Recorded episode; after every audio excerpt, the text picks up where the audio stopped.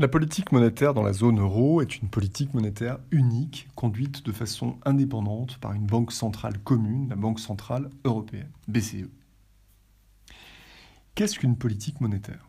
Pour le comprendre, il faut comparer les politiques monétaires à d'autres politiques économiques. Bon, une politique monétaire est une politique conjoncturelle, c'est-à-dire une politique économique qui vise à faire varier l'activité économique à court terme, contrairement à une politique structurelle qui vise à accroître la production à long terme. Les politiques de croissance, par exemple, sont des politiques structurelles. Comme son nom l'indique, une politique monétaire est une politique conjoncturelle menée en activant des instruments monétaires. Taux d'intérêt directeur, quantité de monnaie en circulation, etc.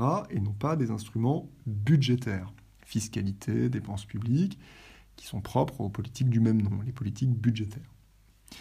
Enfin, une politique monétaire est menée par une banque centrale, alors que les politiques budgétaires sont menées par des États. Dans les pays qui ont l'euro pour monnaie, la politique monétaire a trois caractéristiques. Première caractéristique, elle est menée par une banque centrale commune, la Banque centrale européenne, totalement indépendante des États.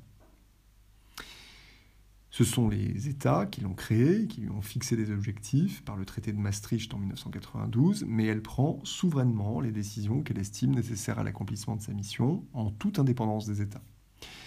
Cette indépendance de la BCE a été voulue pour priver les États de toute possibilité de manipuler la monnaie en créant euh, de la monnaie ou en la dévaluant, tentation à laquelle ils ont souvent cédé euh, dans l'histoire.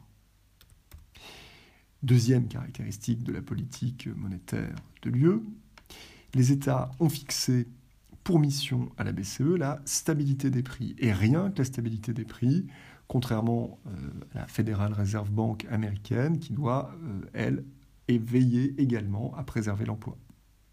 Concrètement, la BCE doit maintenir un taux d'inflation proche de 2%. Lorsque l'inflation est supérieure à 2%, la BCE augmente son taux directeur, c'est-à-dire le taux d'intérêt auquel elle prête aux banques. Celle-ci répercute cette hausse sur le taux d'intérêt auquel elle prête aux ménages et aux entreprises.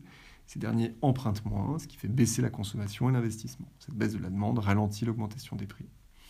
Inversement, lorsque le taux d'inflation est inférieur à 2%, la BCE diminue son taux d'intérêt directeur, ce qui stimule le crédit, donc la demande, donc les prix. On parle de politique monétaire restrictive dans le premier cas, de politique monétaire accommodante dans le deuxième cas.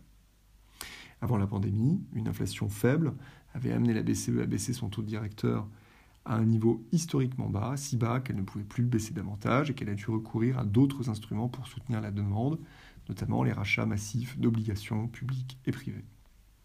Troisième caractéristique de la politique monétaire de l'UE, elle est unique. Elle vaut en effet uniformément pour tous les pays qui ont l'euro pour monnaie. La création d'une monnaie unique et le transfert à l'Union européenne par les États de la politique monétaire rend en effet impossible des politiques monétaires nationales propres à chaque pays, comme c'était courant euh, avant la création de l'euro.